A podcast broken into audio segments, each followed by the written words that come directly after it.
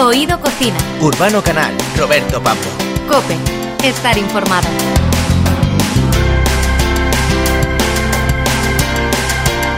Muy buenas tardes. Hoy empezamos con una reflexión. En la radio los tiempos son tan esenciales como en la cocina. Tienes toda la razón. Todos en alguna ocasión nos hemos comido una pasta o un arroz que se había pasado por el tiempo de cocción. Mañana a las 8 en mi restaurante. Llega tarde. Son las 8 y 2. Sé lo que me digo, llega tarde. Son dos ejemplos claros, pero en la mayoría de los productos el tiempo es fundamental en su elaboración. Cuidado, no las ases demasiado enseguida. Se endurecen. Se secan, lea, las codornices no se endurecen. Ahí está, porque hay platos que para degustarlos hay que comerlos con una determinada textura. Pero también hay otros que depende del gusto del consumidor. A todos nos han preguntado en alguna ocasión eso de al dente, al punto o, o un poco pasado. Este hígado está demasiado crudo. Solo un poquito. Les traigo otra cosa. cállate. Es como Sí, echar margaritas a los puercos. ¿Cómo dices? ¿Dónde cree que está? ¿En un fonducho cualquiera? Si no sabe degustar paté, váyase a otro sitio. Vaya lío. Por cierto, Roberto, yo sé que comer se te da bien. O sea, te he visto comer eh, incluso con, con los dedos, tal, pero... ¿Y lo de la cocina? ¿Qué tal se te da cocinar? Bueno, pues ya que me preguntas, eh, te voy a dar una respuesta que me define a la perfección. Hice mi primer pollo a la vasca a los cuatro años, mi primer soufflé a los cinco. Mis dotes son ilimitados. Ah, me da que se te está subiendo el pavo. Yo no digo que no tengas cierta mano con algunas recetas, ¿eh? pero, o que algunos alimentos no les tengas pillado el punto. Pero de ahí a que vayas de chef, creo que hay un abismo, un proceloso abismo. Vamos a ver, no es por insultar, pero yo creo que no pasas de mediocre. Ahí. ¿Eh? Hombre, para no querer insultar, te ha faltado sacarme el dedo palabrota que dicen mis hijos. ¿sabes? También te voy a decir una cosa. Eh, yo que he probado tus recetas, a ti que te gusta tanto la música como la gastronomía, Si su comida se parece a su música, le sugiero que la moderen un poco. Ay, que la moderen, bueno.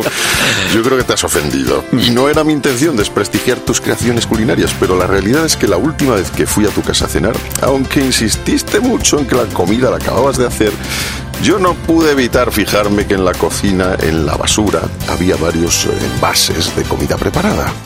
Es increíble. ¿Quién ha hecho esto? ¿Ves a ese pintor de ahí? ¿El pintor? bueno, pues no te voy a decir que el gazpacho en ocasiones no lo compré envasado. O un caldo en tetrabric, ¿eh? para la paella también. Pero en mi casa el 99% de los productos que se elaboran son de forma casera. Ah. Te voy a decir más. A mí en mi casa, ¿eh? mi familia, al despertar, me recibe así. Buenos días, chef. Buenos días. Me extraña que con el buen gusto que han tenido siempre en tu casa, pues menos cuando tu mujer se decidió por ti, francamente, que no lo entiendo. Ahora no sepan valorar lo que es comer bien, no sé, no sé, pero bueno, creo que esta discusión es mejor tenerla en otro momento y en otro lugar, ¿no te parece? Me parece, los oyentes siempre tienen la razón. ¡Bon appetit! ¡Comamos! Cocinar es un arte. Oído Cocina. Urbano Canal, Roberto Pablo. Cope, estar informado. Mi sistema inmune me protege de bacterias, también de los virus, que eso sí son cosas serias. Desde mis pelitos hasta linfocitos. Esto no lo hacemos, ni tú ni yo lo hacemos peor aún, Urbano. Eh, no, no, no, no. Ah, pero está muy bien, es muy divulgativo. Es divulgativo, sí, sí. De hecho, sí. es el trabajo, si no me equivoco, es el trabajo de una clase que les debieron de decir, bueno, pues plantear, ¿no? Un proyecto sobre el sistema inmunológico. Y estos chavales, pues se curraron aquí la canción. Como se suele decir, mis dieces. Mira, mira, escúchame. Primero viene la innata, presente. Bueno, bien. ¿Cuántas veces hemos oído hablar últimamente del sistema inmunitario? Eh, tener en buen estado nuestras defensas es fundamental para que nuestro cuerpo luche contra virus y bacterias que pueden poner en riesgo nuestra salud. La doctora Sari Arponen es doctora en ciencias biomédicas y experta en microbiota, cofundadora de Slow Medicine Revolution, una plataforma de divulgación sobre salud y estilo de vida, y acaba de publicar el libro El sistema inmunitario por fin sale del armario. Vive una vida plena, larga y saludable. Bueno, pues hemos hablado con ella para que nos explique eh, cuánto influye lo que comemos en el buen estado de nuestras defensas. Pero lo primero de todo es conocer qué es el sistema inmunitario. Pues el sistema inmunitario es eh, un sistema del cuerpo. Esto lo que quiere decir es que tiene células y órganos eh, diferentes que trabajan en conjunto efectivamente para protegernos de los microorganismos que nos pueden producir infecciones, pero también tiene otras funciones como reparar lesiones, por ejemplo, o reconocer lo que es bueno o lo que es malo y así hacerse cargo de lo que toque. Sabemos, porque así nos lo ha enseñado la doctora Sari Arponen, que otra parte fundamental que hay que cuidar es la microbiota. La microbiota es ese conjunto de microorganismos, de bacterias, virus y hongos que son buenos y que tenemos en la boca o en el intestino o en la piel y que nos ayudan a estar más sanos porque cumple un montón de funciones que son necesarias para que, para que estemos saludables, que podamos digerir bien los alimentos, nos protegen también de los bichos malos, digamos. Bueno, bichos malos, bicho malo nunca muere. Bueno, una vez comprendido qué es el sistema inmunitario y la microbiota, vamos con la parte práctica y es saber cómo influye lo que comemos en el sistema inmune. Pues lo que comemos es fundamental, ¿no? Somos lo que comemos, o podríamos decir incluso que somos lo que la microbiota hace con lo que comemos. El sistema inmunitario necesita, para funcionar, que tengamos eh, un adecuado aporte de todo tipo de micronutrientes, vitaminas, minerales, esos polifenoles de la fruta y la verdura. Y además también lo que comemos, como influye en la microbiota, si comemos mucho ultraprocesado, por ejemplo, pues puede, por un lado, mm, perturbar a la microbiota y por otro lado, producir una inflamación del sistema inmunitario. Cada cuerpo es único y comentas en el libro que tenemos un sistema metabólico y endocrino que dirige la energía y los recursos allá donde más falta hacen. Pero para eso es necesario que tengamos energía y esta se genera con lo que nos alimentamos y con el descanso.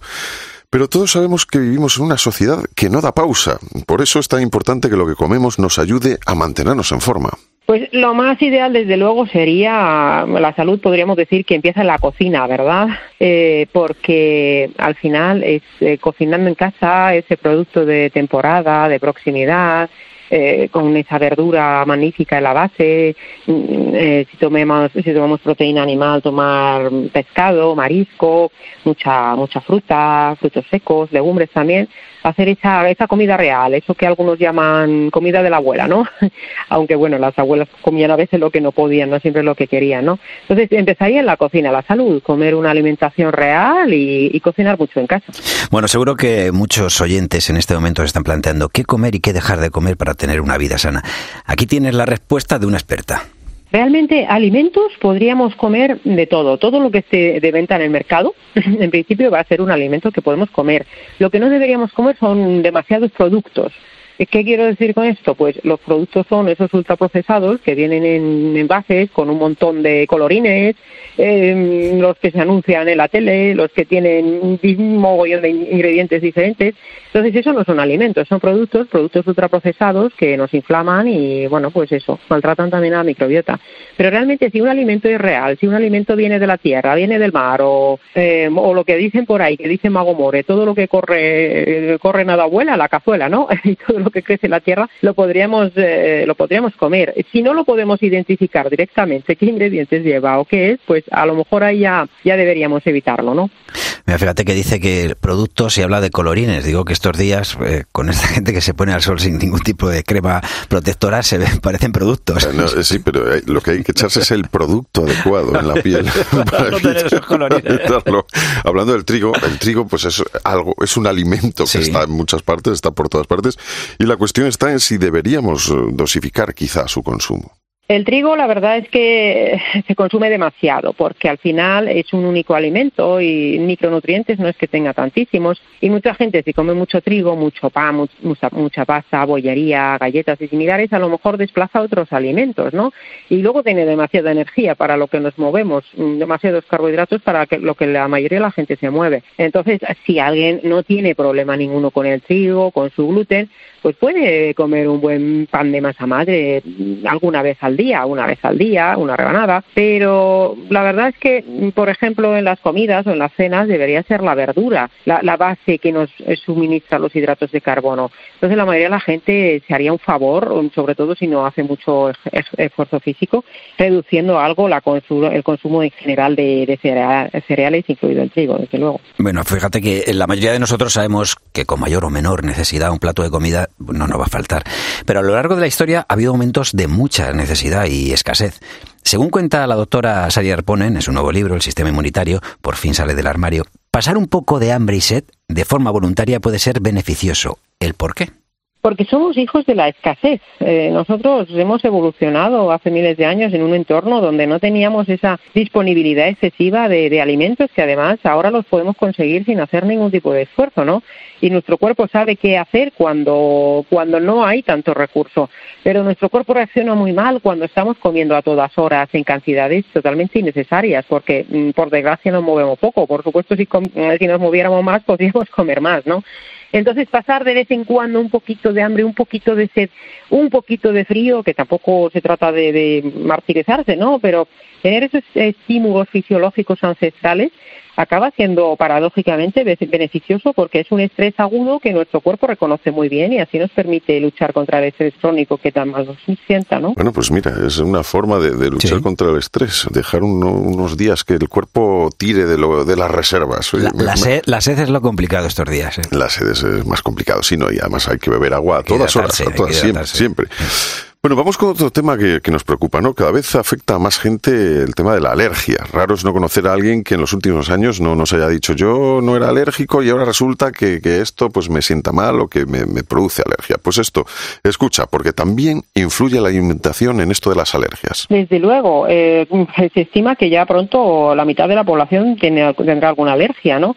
Y esto viene por un lado derivado también del mal estado de la microbiota que hace que haya una pequeña inflamación a nivel intestinal y también un desequilibrio del sistema inmunitario que reacciona de una forma excesiva frente, frente a cosas que no tendría por qué, como los alimentos o como el polen, ¿no? Y si no comemos de una forma adecuada, eh, de nuevo tendremos esa microbiota desequilibrada y puede ser que le falte algún micronutriente, alguna vitamina, algún mineral al sistema inmunitario para que pueda funcionar de manera óptima. Entonces, desde luego, para la alimentación, para las alergias, la alimentación también es es una de las bases que debería ser eh, tenida en cuenta. Qué importante lo que comemos, ¿eh, Urbano? Muy importante, muy importante. Bueno, como ya hemos dicho al comienzo, cada persona es un mundo y se conoce mejor que nadie para saber qué le sienta mal, qué le sienta bien, pero no quita para que haya unos puntos que son generales para todos. Por ejemplo, conocer cada cuánto debemos comer y qué tiempo debemos dejar entre la última comida y la hora de acostarnos. Sí, hablando siempre de adultos, eh, la mayoría de los adultos podrían comer perfectamente dos o tres veces al día. Más es excesivo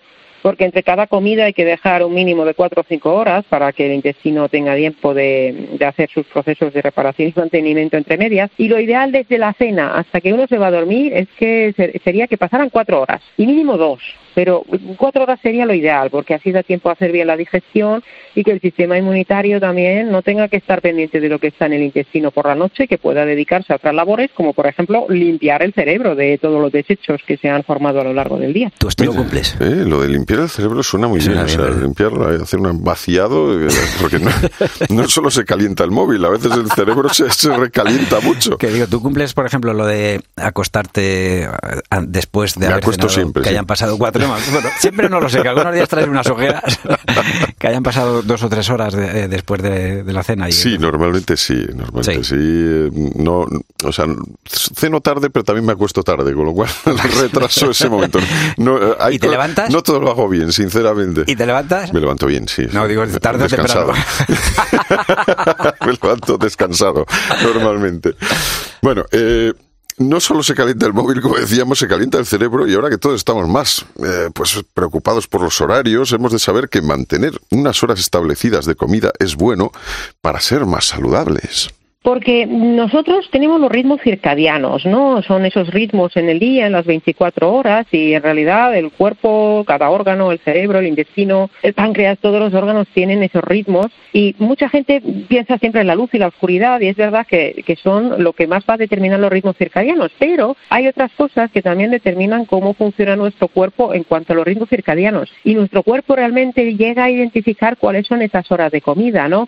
Y si hacemos mucho descontrol de un día para otro, en las horas de las comidas, esos ritmos circadianos se pueden trastornar y esto también puede generar, por ejemplo, empeoramiento de algunas patologías. Por eso eh, no pasa nada, por ejemplo, porque no desayunemos, pero mmm, siempre que hagamos eh, las comidas más o menos a las mismas horas. Pues si uno siempre hace desayuno o comida a las 12 y cena siempre a las 8, pues que sea siempre a esas horas, que no sea un día a las 9 y otro día eh, pues a las 12 y otro día a las 2, ¿no? Intentar mantener una cierta regularidad en los horarios. Bueno, y esto de los ritmos circadianos es una cosa que siempre pues, nos ha llamado la atención. Para terminar, la doctora Sari Arponen, doctora en ciencias biomédicas y experta en microbiota, pues nos da unas recomendaciones para que este verano disfrutemos sin olvidarnos lo importante que es cuidar la alimentación para cuidar el cuerpo. Pues aparte de exponernos al sol de forma juiciosa, de comer esa, esa verdura, esa fruta que ahora hay de todo tipo espléndido, de disfrutar nuestros seres queridos, eh, yo propondría moverse mucho en la naturaleza y hacer desconexión digital, no estar tanto pendientes de las, de las redes sociales, sino pues escuchar podcasts, escuchar radio y leer libros físicos y, no usar tanta pantalla y, y, tanto ordenador, que eso, eso nos, nos enferma también y nos estresa. Mi sistema inmune me protege de bacterias, también de los virus, que eso sí son cosas serias. Desde mis Oído Cocina. Urbano Canal, Roberto Pablo. Cope. Estar informado. Puede que algún día por estas fechas no recuerdes ya la letra de aquel tema que compuse por ti. Puede que la vida sea tan Urbano, Alex Luago es un cantante español nacido en Vitoria hace 41 años. Eso lo controlas. ¿no? Estamos de acuerdo. sí. Vale. Vale. Eh, por ahora vamos bien. 41 años. 20 de estos los ha dedicado a la música de forma profesional. Ajá. ¿Vale? Es un tipo con el que da gusto charlar, pero la cuestión por la que está sonando en Oído Cocina es que me gustaría retar tu olfato y que me demuestres que además de músico, dentro de ti hay un gran detective. Vamos a ver. ¿Aceptas el Vamos a reto? ver, acepto el reto. Venga. Siempre. Te he dado varias pistas de todas maneras, ¿eh? para que adivines la respuesta correcta a la pregunta que te voy a hacer a continuación. Vaya. La cuestión es, ¿cuál es la comida preferida de Alex Ubago? Tres respuestas posibles. A ver. Tortilla de patata rellena de ensaladilla y anchoas, Mm, bacalao a la, vizcaína, a la vizcaína mm. y cazuela de ángulas. Necesito que la respuesta sea razonada. eh, vale, la respuesta razonada, pues como buen vasco, yo creo, bacalao a la vizcaína, aunque, aunque sea gasteiztarra. ¿Y por qué descartas la tortilla rellena Eh, ¿Por qué descarto la tortilla rellena? de No sé. de anchoas? Porque, no sé, no me, no me, ¿Por qué, por qué- por qué no? porque no me, no me llama la atención, sinceramente. ¿Y la cazuela de ángulas? Eh, pues me lo veo un poco simple, no sé. No es simple, ¿no? Escuchemos la respuesta de Alex Ubago. Alex Ubago, ¿cuál es tu plato preferido? Uf, la verdad es que es una pregunta que me cuesta responder porque soy, yo soy eh, de muy buen comer y, y además me gusta comer de todo. Pero bueno, lo voy a intentar, ¿vale? Eh, si me tuviera que quedar solo con un plato, creo que serían una cazuela de angulas. Mm, Eh, porque me encantan y también porque como, como tú sabes es Porque un le plato cantan, ha dicho. eh, Ah, bueno. muy caro que normalmente uno no come todos los días y eso quizá hace que como que lo valores más, ¿no? Así que me quedo con eso, una cazuela de angulas. Muchas gracias. Pues está, está bien, está bien. Sí, tiene- tienes razón. A ver, también es una... ¿Tú has comido angulas alguna? Yo no he comido nunca, no sé. Eh, yo creo que no.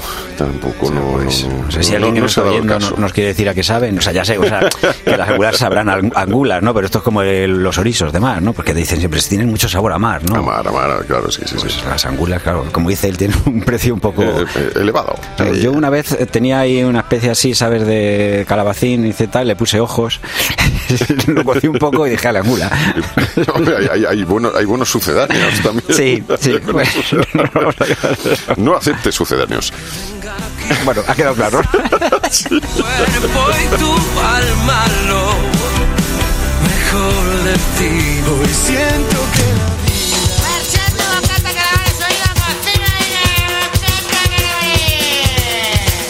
Oído Cocina. Urbano Canal, Roberto Pablo. Cope. Estar informado. Mima tu cerebro para que asimile el cambio, para que tus neuronas sigan funcionando. Bocadillo de calamares. Meter algo entre dos panes y saciar el hambre es uno de los grandes placeres gastronómicos. Pero desde que al conde de sándwich se le ocurriera meter carne entre dos rebanadas de pan para poder seguir jugando a las cartas, ha ido progresivamente volviéndose más sofisticado hasta alcanzar la categoría de arte. Tony García y Oscar Brock, periodistas y escritores, acaban de editar un recetario con nuestros 50 bocatas patrios más queridos. Toda una llamada a la memoria sentimental de los que nos hemos criado con un bocadillo en el recreo y a veces también para merendar. Tony García, bienvenido a Oído Cocina. Hola, ¿qué tal estáis? Encantado de estar con vosotros. Bueno, en España sabemos mucho de bocatas. ¿Cuáles son para ti los clásicos imprescindibles, de los cuales dais buena cuenta en este libro? Es como decirle a un padre que escoja entre sus hijos. Lo ponéis muy difícil ya de entrada. ¿eh? Esas preguntas se guardan para el final. A ver, dejadme pensar. Dale, dale. A ver, es que claro, escoge unos bocatas. Escoge entre tus dos hijos. ¿A cuándo llevamos? Pues no lo sé, no lo sé, oiga. Roberto tiene que elegir entre tres, tú fíjate. Madre mía, por eso. Roberto, ¿a cuál de tus hijos sacrificamos? ¿Con cuál nos quedamos? Yo ahí siempre elijo Quiero llevarme a tu primogénito. Bueno, vamos a ver, a mí, a- los que me gustan a mí, ¿eh? Eh, obviamente voy a decir clásicos, ¿eh? Jamón ibérico, que es una cosa que, a ver, ¿a quién no le gusta el jamón ibérico? O sea, si había, es que tenían que meterle en la cárcel si a alguien no le gusta el jamón ibérico, pero, pero, pero cadena perpetua para siempre. Eh, la tortilla de patatas con cebolla, por favor. Con cebolla. Y mi favorito, que es mi favorito, que es el de bonito, si puede ser en escabeche, con piparra y una anchoita. Estos son mis favoritos. Sé que hasta ahora hablar de este tema, eh, porque siempre hay hambre, siempre, Sí, a todas horas. sí, sí, los bocatas la verdad es que siempre sientan las bien. 12, la una, las dos, las tres, las cinco, acabas de comer un bocadillo, siempre te lo comerías. Los bocatas siempre sientan bien. Oye, bocatas arte entre dos panes se llama vuestro libro. ¿Qué elementos tiene que tener un bocata para elevarse a la categoría de arte culinario? Eh, Depende de la hora del día, del estado en que llegues a casa y de lo que tengas en la nevera. Esos son los tres condicionantes. Porque tú ya, imagina, el otro día un amigo me decía que él cuando llegaba a casa de resaca se tomaba un bocadillo de ketchup con ruffles. ¿No? A mí, me, pareció me pareció una barbaridad gastronómica, pero él me dijo, no sabes la de la de veces que eso me ha solucionado la vida. Yo entendí lo que él quería decirme. Hay un allí este bar en, en Madrid, el Porrón Canalla, que servía los mejillones con chips, ¿no? El bocadillo de mejillones con chips. Y la gente te dice, pero ¿cómo te puedes comer un bocadillo de mejillones con chips? Pues mira que te digo, yo ahora me comía uno. Quiero decir que al final esto de, de- de la elevación creo que depende mucho de tu estado de ánimo, ¿no? A lo mejor llegas a casa, tienes un poco de en- y un tomate de untar y un poquito de aceite de oliva y oye, has tenido un mal día en el trabajo, pero te comes el bocata y dices, esto sí que es arte. Ahora bien, si hablamos desde un punto de vista gastronómico, de elevado, hombre, pues por ejemplo, en el libro hablamos del mixto de toda la vida, eh, que aquí en Barcelona, eh, Carles Avellán, que fue uno de los uno de los cocineros míticos que estuvo en el Bulli con Ferran Adrià, eh, inventó que es eh, el mixto de toda la vida, un poco más tostadito, eh, con jamón ibérico en lugar del jamón york, con mozzarella en lugar del clásico tranchete y con un toque de trufa. Ajá. Eso es una obra maestra. Eso no, claro. ¿Y es qué es? Es coger un bocadillo sencillo, básico, y convertirlo en casi un milagro. Es que le pegas un mordisco a eso, tostadito y tal, y dices, Y bueno, pues que llegue ya el, met- el meteorito. Sí. Me da igual. que llegue el meteorito. El Nos meteo- podemos, ya, nos podemos, ya nos podemos extinguir porque ya he probado lo máximo que puedo probar. El meteorito es un gran nombre para un bocata, ahora que lo pienso, pero bueno. Pues tenemos- mira, oye, ha- ha- hablemoslo, busquemos una marca que nos pague. Totalmente, Tony. Yo creo que es ese que decías de ketchup con... ¿Sabes? Debe tener... Ruffles o, o Ruffles, que Hombre, nunca me acuerdo cómo se llaman. Quien no haya llegado a casa así a ciertas horas y haya sacado, empe- empezado a sacar todo lo que hay en el, en el frigorífico, incluida la mayonesa, que no sé por qué Correcto, siempre, correcto. No, no, siempre, no, siempre correcto. cuadra, pues eh, oye, que, que no, tire la es primera que, piedra. eh, Es que las pesadillas gastronómicas se originan en esos momentos, porque llegas a casa y tienes pan bimbo, nocilla y chorizo. Y no te lo piensas. Dices adelante. No, hay dudas, no hay dudas, dices. Este, este bocadillo ahora me parece una buena idea. Yo recuerdo siempre el, el- el- el diálogo este de los siete magníficos, donde están hablando, está hablando Jules Briner con Steve McQueen, Steve McQueen le dice, un día conocí a un tipo en el paso que se desnudó y se tiró encima de un cactus. Sí. ¿no? Y luego le preguntaron, ¿por qué lo hiciste? sí, sí. Y él dijo, en aquel momento me pareció una buena idea. En aquel momento me pareció una buena idea. pero Es un, Eso mismo un gran diálogo. pasa con el bocadillo de, nori- de nocilla con chorizo. En aquel momento te parece una buena idea. Luego ya por la mañana igual ya no te parece tan buena idea, pero en ese momento sí. Totalmente. Bueno, en el libro hacéis un recorrido por todos los bocatas clásicos, el serranito, el pepito de ternera, el de calamares, pero hay, hay momentos en el que uno llega a alguno y, y se para, porque claro, hay que hacer una reverencia ante algunos. ¿Qué es este bocata, la reverencia? ¿Y de, y de dónde sale, por ejemplo, Tony? Vais a hacer repasar todos los bocatas, pensar primero que, que- primero que estoy muy mayor, eso es una cosa que no he dicho a la audiencia, estoy muy mayor y Se segundo nota, que los eh, se 50 nota, no hace falta bocatas que lo digas. Gracias, amigo. Voy a colgar, ¿eh? Eh, y el, problema, el problema es que la reverencia, si no recuerdo mal, es un bocadillo de Cádiz, pero Sí. no haceme caso, porque a lo mejor es, es de Málaga. No, no, de, de Cádiz, de San Fernando, de, de hecho, Y es un, de la isla de y es Cádiz. un bocadillo que lo cargan, lo cargan tanto, no, creo que es carne mechada, si no me equivoco. Y entonces lo cargan tanto que tienes que agacharte un poquito para que no te llenes la, la, la camiseta o lo que sea de, pues eso, de lamparones. Porque eso es lo que nos da la marca de España. La marca España son los lamparones en la camisa porque dice, mira, ahí va un español que se acaba de comer un bocata y no una pizza o un no, no sé qué, no, no. Y por eso se llama la reverencia, porque tienes que agacharte un poquito para no mancharte completamente. Que te digo una cosa, que ahora en verano estos lamparones se llevan muy bien porque puedes decir que es agua, una gotita de agua o sudor permanente. No, no, puede ser- o- o, pues, no, no, mucho mejor. A ver, ahora que estamos en un, en un momento en que la moda tiene tantos plot twists y tal, dices que simplemente que es una camiseta de Valenciaga que ya viene manchada. Y quedas como el rey de- como el rey del fashion. ¿Cuál sería el gran desconocido? Una joya de la corona por descubrir. Te digo, o sea, yo creo que todos en nuestro barrio hemos probado pues los bocatas de brava, bocatas de oreja, bocatas así que, que no son tan normales, ¿no? Normalmente para por lo menos para uno hacérselo en casa. Pero hay alguno así que vosotros hayáis descubierto que hayáis dicho, jo, fíjate, esto es muy nuestro también y sin embargo no parece que se pida mucho. Hombre, mira, hay un bocata de Menorca que es un bastante desconocido, que es este, que son unas albondiguitas pequeñas con una salsa de tomate, ¿no? que es un clásico menorquín que yo creo que en, que en, eh, podemos encontrar versiones, pero versiones ya más salvajes, no rollo sitios, eh, garitos como el Subway, ¿no? Ese sitio de, que es un sitio dedicado a hacer el mal, donde te ponen el pan ese con unas meatballs, unas albóndigas gigantes. No me refiero a eso, me refiero a un buen pan con unas con unas albondiguitas muy pequeñas que entra muy bien y una salsa de tomate deliciosa. Ese bocata, por ejemplo, es muy difícil de encontrar fuera de Menorca y es maravilloso. Yo o sea, reclamo que, que lo que lo que lo universalicemos, ¿no? Que lo extendamos por todo el territorio de la piel de toro. Pues es una gran idea. Y, y de hecho, ahora que hab- hablas de lo del, del pan, ¿no? El pan es muy importante para, para el bocadillo, evidentemente, pero además que, que tiene que... Cada cual requiere su tipo de pan diferente, pero yo no me imagino un bocata de calamares con un pan de este así duro que, que te raspe el paladar, ¿no? Porque tiene que ser un No, poco no, no, no, eso sería otra o, o con pan bimbo. Que hay gente que hace, hay gente que hace esas cosas. Alguien nos está escuchando ahora sintiéndose muy culpable porque él o ella lo hace.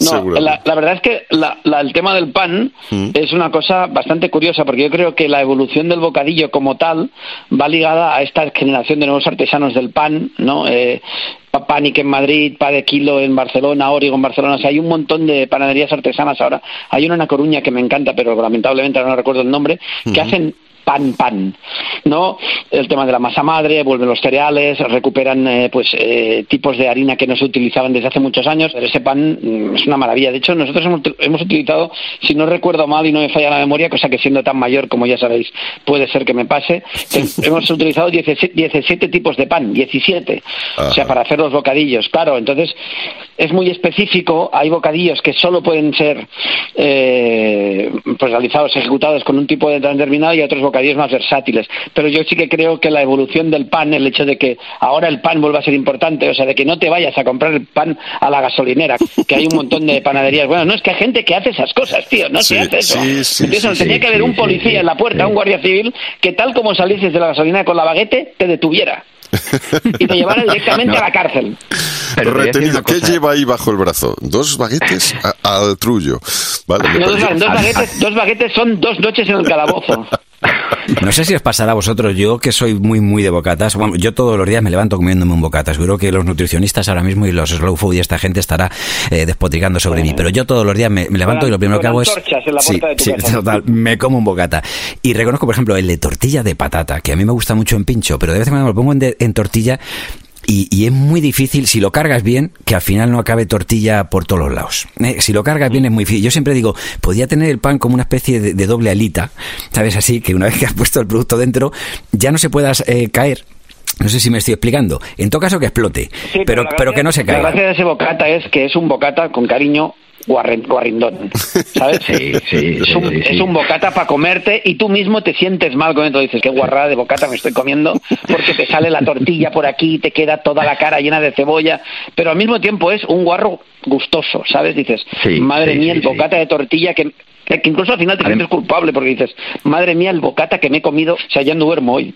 Pero creo que el bocata de tortilla de patatas tiene eso, ese, es, es muy, es muy, muy, muy español. O sea, se lo, se lo pasas a un, a un guiri, a un finlandés, que solo comen pan de ese negro, que se aguanta 60 días sin cambiar de textura y te dice, no, yo esto no lo puedo comer. Pues claro, por eso vives ahí donde vives, hijo mío, que todo día hace frío y no aquí donde lo podemos comer con gusto.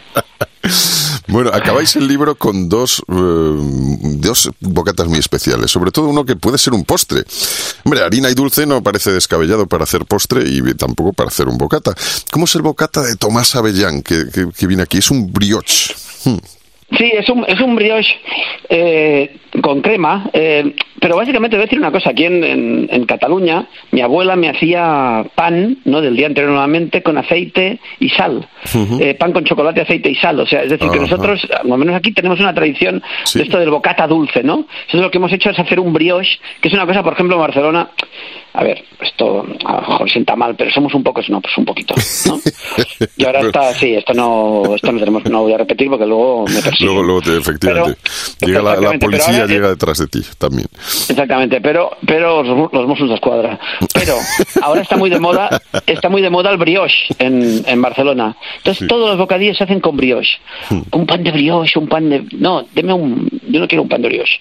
Pero ahora es- está muy de moda el brioche y el brioche tiene esta versatilidad que te permite también jugar con dulce. Entonces te sirven bocatas de helado y cosas así que nosotros estamos a favor de cualquier guarrada gastronómica. Cuanto más guarrada mejor. Menos la pizza con piña. Por ahí no, esa es mi línea roja. vale, vale. Pero quiere, pero quiero decir, o sea, o sea, la pizza con piña no, eso ya no es cárcel, sino pelotón de ejecución. Garrote vil. Sí, sí, Pues, Tony, silla eléctrica, me da que- igual. Que Ha sido un, un placer compartir bocata. Yo creo que, bueno, Yo eh, no, tengo que decirles que yo no comparto, ¿eh? O sea, no vengáis a mi casa y me digáis, no. ¿No eres de los que parte el bocata? No, no, no, no. Yo el bocata es mío. Yo o sea, sí. perdonadme, pero os tengo que aclarar una cosa. Yo soy catalán de Santo Coloma de Farnés. Y mi bocata es mía.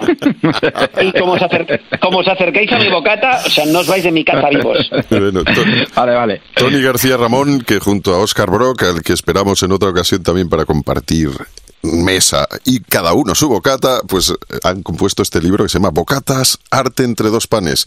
Una recomendación desde Oído Cocina, pues para saber más de toda la cantidad de bocadillos que se hacen en nuestra península ibérica y en las islas, que es maravillosa, maravillosa colección, de verdad. Merece la pena comprar el libro solo para ver las fotos y luego buscarlos, los bocadillos, e ir a comérselos. Tony Y García, muchas gracias. hacerlos, y hacerlos que, en que casa. ponemos la receta, ponemos la receta, ojo, eh, la gente que no sea vaga, que somos unos vagos y se los haga. Exacto. Claro, y por eso la gente es vaga y compra baguette en vez de pan bueno, como decías. O sea que nada. Ah, la gasolinera. Tony García, muchas gracias. Un Un abrazo, abrazo. fuerte. A vosotros, amigos, hasta luego. Un abrazo.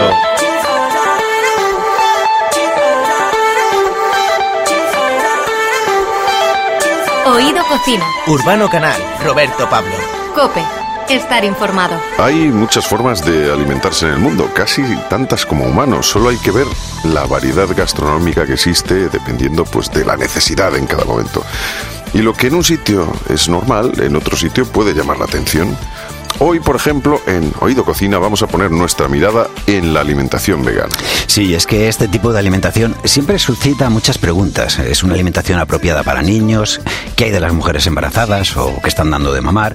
¿Cuáles son las motivaciones principales de las personas veganas?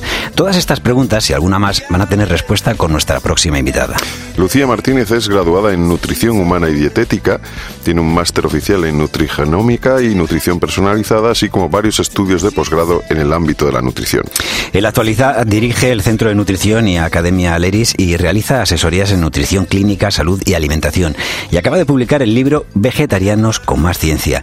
Lucía Martínez, bienvenida a Oído Cocina, ¿qué tal? Hola, ¿qué tal? Un placer saludar. Igualmente, oye, ¿se puede vivir comiendo solo de productos vegetales? Claro, y es que hay un montón de gente que lleva una dieta 100% vegetal y está perfectamente, por supuesto que se puede. De acuerdo. Eh, ¿qué, qué precauciones deberíamos tener? O sea, sobre todo, yo me, estoy imaginando a algún oyente que dice, yo es que mira, esto me interesa porque yo llevo tiempo pensando en, en- en de hacer mi dieta totalmente vegana, o sea, prescindir de todos los alimentos de, de origen animal. Pues mira, en primer lugar, decir que las recomendaciones que daríamos a la población vegana del mundo industrializado, ¿vale? que es a quien nos estamos diri- dirigiendo, Sí. son muy similares a las que damos a población general. Es decir, basar la dieta en frutas y verduras, tener una fuente proteica de calidad. En el caso de las personas veganas serían las legumbres, derivados, semillas, frutos secos. Tener una fuente de grasa de calidad. En el caso de población española, pues lo lógico es que sea el aceite de oliva, ¿no? que es nuestra grasa de referencia. Beber agua y cuantos menos ultraprocesados y alcohol, mejor. Mm. Como ves, esos consejos se los podíamos lo transmitir podemos a toda a la cualquiera. población. Sí, sí. Claro, Sí. y serían perfectamente válidos, ¿no? Aparte de eso, ¿qué consejo les damos específico a la población vegana y vegetariana también? Que se tomen un suplemento de vitamina B12. Ese sería el consejo que iría específico a, a esa población. La B12. Y por ejemplo, durante el verano el- siempre nos dicen comer más verduras, ¿no? Y hay muchas de las recetas eh, veraniegas que tienen que ver, ¿no? Estoy pensando en el plato estrella, por ejemplo, el gazpacho, ¿no? Di- dinos, Lucía, alguna receta, algo que para ti sea, pues ahora sí, en veranito con el calor, algo que nos va a refrescar y nos va a sentar muy bien. Pues el gazpacho, desde luego, sería la, la gran estrella, como tú bien has dicho. El salmorejo, que se puede hacer sin los taquitos de jamón, no son, y sin el huevo, no son obligatorios. Yo no lo voy a quitar, ¿eh? podemos, podemos, pero vamos, que poder se puede, ¿no? Podemos hacerlo. Y desde luego en verano eh, tampoco hay que pretender ser súper original, pues desde siempre en verano las ensaladas han triunfado, podemos hacerlas de un montón de cosas. En este caso, y hablando de lo que hablamos, yo os diría que que le diráis oportunidad a las ensaladas de legumbres, que siempre tenemos a la legumbre como muy ahí, muy olvidada o muy condenada al potaje, que obviamente ahora mismo no apetece un potaje, pero la legumbre es súper versátil para tomar en frío o llevarse a la playa eh, en ensalada. Así que si, si no la habéis probado, si tenemos oyentes que no usan la legumbre de esa manera, a eso sería a lo que los animaría este verano. Tanto alubias como garbanzos, como lentejas, Lentejas. son, fantásticas para hacer ensaladas, desde luego. Yo, yo lo practico siempre que puedo. blanca. Me encanta. Y eh, finalmente, una pregunta. eh, ¿Es recomendable siempre, entiendo, acudir a, a profesionales para eh, el apoyo a, a este tránsito, a una, de una dieta a otra? Pues te diría que depende. Si eres una persona sana, que no tienes condiciones especiales, no eres un deportista de élite y no necesitas eh, llevar una dieta concreta por motivos de salud, en realidad con un poco de información no necesitas más y ahora mismo la información es muy accesible, incluso es gratuita si tenemos un acceso a Internet. Ahora bien, si tienes una condición especial como alguna patología que te obligue a llevar eh, una dieta concreta o eres deportista de élite o tienes alguna circunstancia que condicione tu alimentación, ahí sí te diría que sería mejor que buscaras ayuda profesional para hacer esa adaptación. Lucía Martínez es graduada en Nutrición Humana y Dietética, tiene un máster oficial, como decíamos, en Nutrigenómica, en Nutrición Personalizada, así como varios estudios de posgrado en el ámbito de la nutrición y acaba de publicar Vegetarianos con más ciencia, un libro en el que, pues para todo el mundo que quiera seguir, esto que, como decimos, ya no es solo alimentación, que sino que es un estilo de vida, pues pueda estar bien informado, bien informada. Lucía Martínez, muchísimas gracias por habernos acompañado en Oído Cocina. Un placer, muchas gracias a vosotros. Un abrazo. Oído Cocina. Urbano Canal, Roberto Pablo. Cope. Estar informado. Galicia te lleva la arena,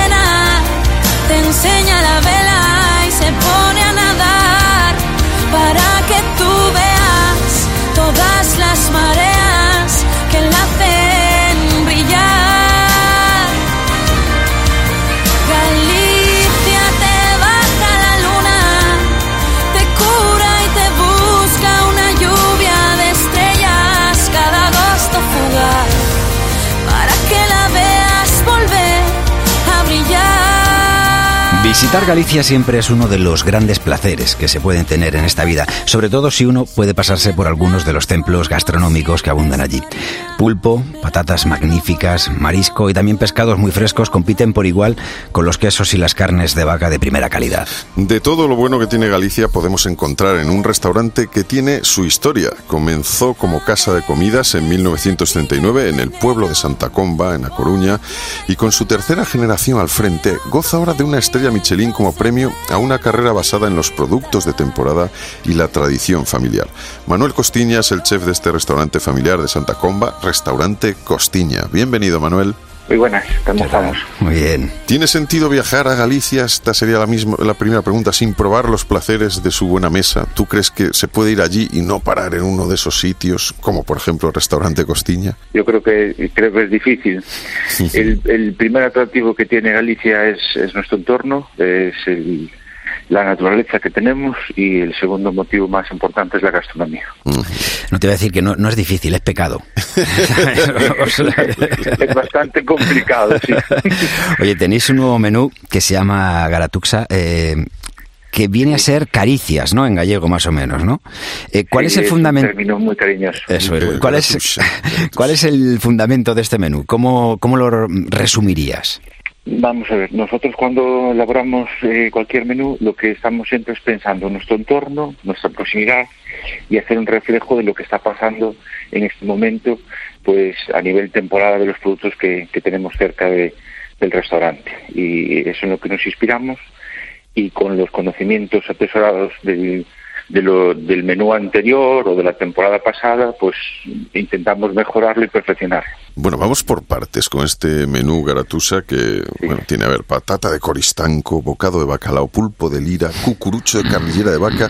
Estos son solo los entrantes. Eh, es ya una buena representación, digamos, de los productos de, de la tierra, como decíamos, que, que efectivamente allí te- tenéis de todo, prácticamente. O sea, mar, montaña, y de- todo, todo unido. Nosotros, aparte de, de- de- de intentar dar bien de comer, lo que intentamos es que los clientes tengan una, una experiencia eh, que, que realmente sea diferente a las que puedan tener en, en otras casas de comidas, ¿no?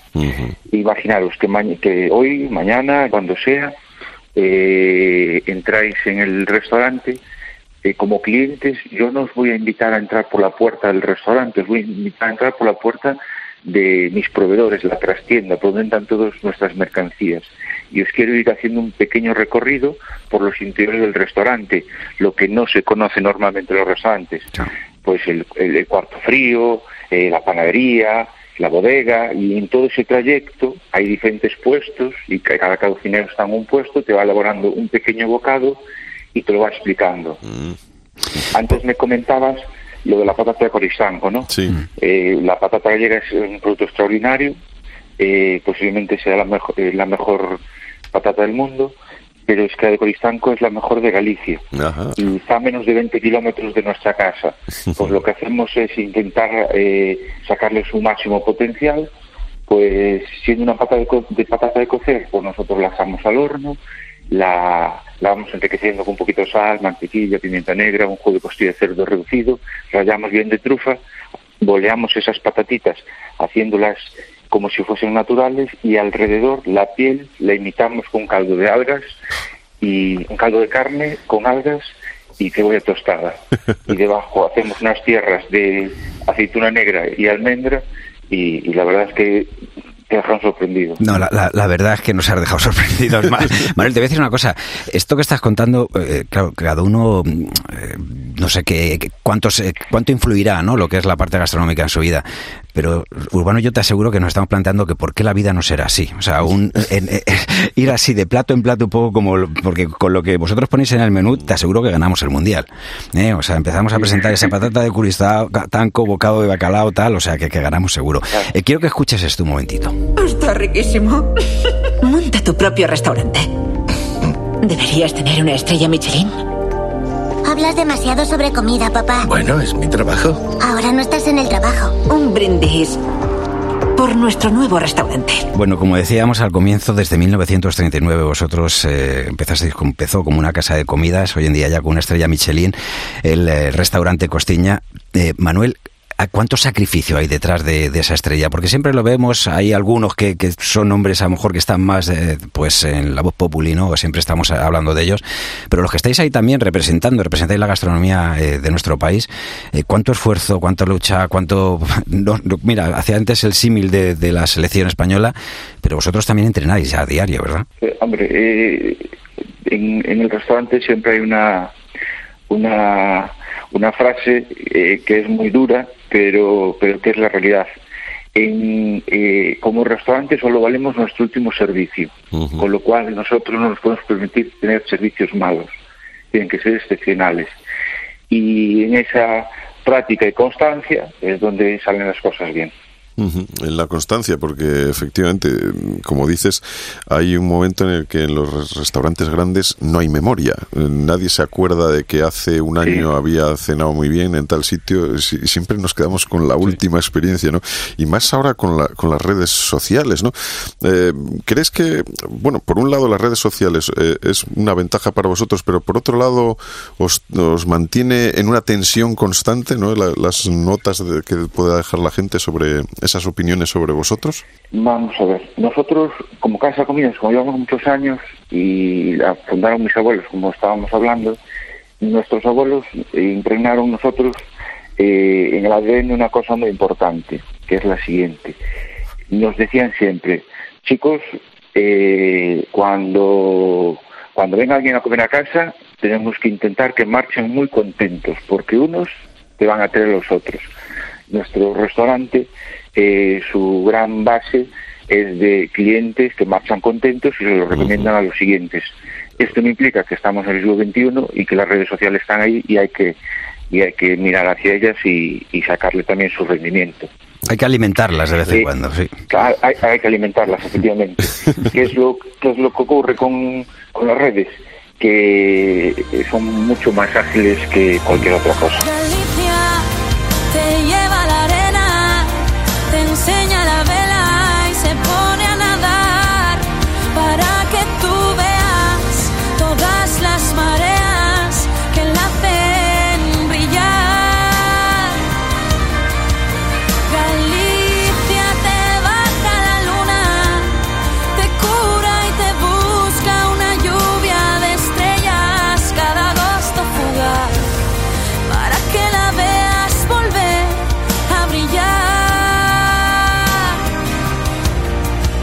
Oye, que, ha contado Urbano, ¿verdad? Pues una parte del menú, pero luego ahí también tenemos pescados, carnes, quesos, mariscos, eh, sopa de espinaca, mejillón y berberecho ahí, o sea, salmonete, cigalas. Vamos, que quien vaya al restaurante Costiña va, va a salir, o sea, contento. Bien, bien, fe- satisfecho, feliz. Oye, y además creo que tenéis una, una especie de maridaje con, con vinos de la tierra. ¿Con qué, ¿Con qué regamos todos estos, cada uno de estos, eh, bueno, así, eh, resumiendo, ¿eh? porque me imagino que la cosa lleva, lleva tiempo la bodega del restaurante tiene unas mil y pico referencias a nivel internacional y unas 16.000 botellas de stock. O sea, la bodega es muy surtida. Galicia eh, es un paraje en el mundo de, de los vinos porque tenemos muchas variedades autóctonas casi en extinción y que se están vinificando por separado, con lo cual es un lujo. Eh, hay muchos ya pequeños productores que están haciendo vinos geniales y, y bueno, eh, intentar nombrar alguno eh, seguramente me quedaría corto. No te preocupes, que es mejor probarlos, ¿eh? O sea que... Manuel Costiña, el chef del restaurante familiar de Santa Comba, el restaurante Costiña, eh, Estrella Michelin. Muchísimas gracias por habernos atendido en Oído Cocina. Nada, buen día. Y esperamos vernos pronto por ahí, por, por la Santa Comba, en A Coruña. Sí. Os esperamos. Gracias. muchas gracias. Venga, un fuerte abrazo.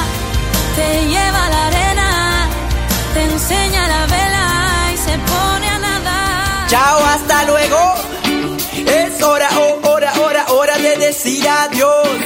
Es hora de decir adiós. Es hora de decir adiós. Pues hasta, hasta aquí hemos llegado, Urbano Canal. Aquí va la despedida. Aquí va la despedida, Roberto Pablo. Nos vemos en el próximo Oído Cocina. El próximo Oído Cocina, pero eh, no nos está quedando bien. Vamos a volver a despedirnos. venga. Vamos a volver a Porque no, porque la despedida es muy importante en un programa. ¿eh? Es, es importante. Em, adiós. Hasta la próxima. Hasta la próxima.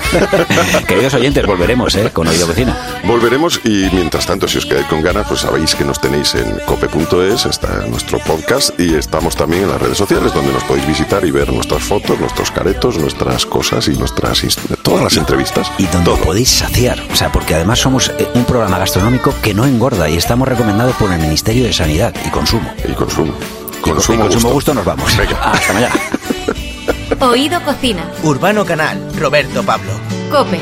Estar informado. Feeling my way through the darkness, guided by a beating heart. I can't tell where the journey will end, but I know where to start.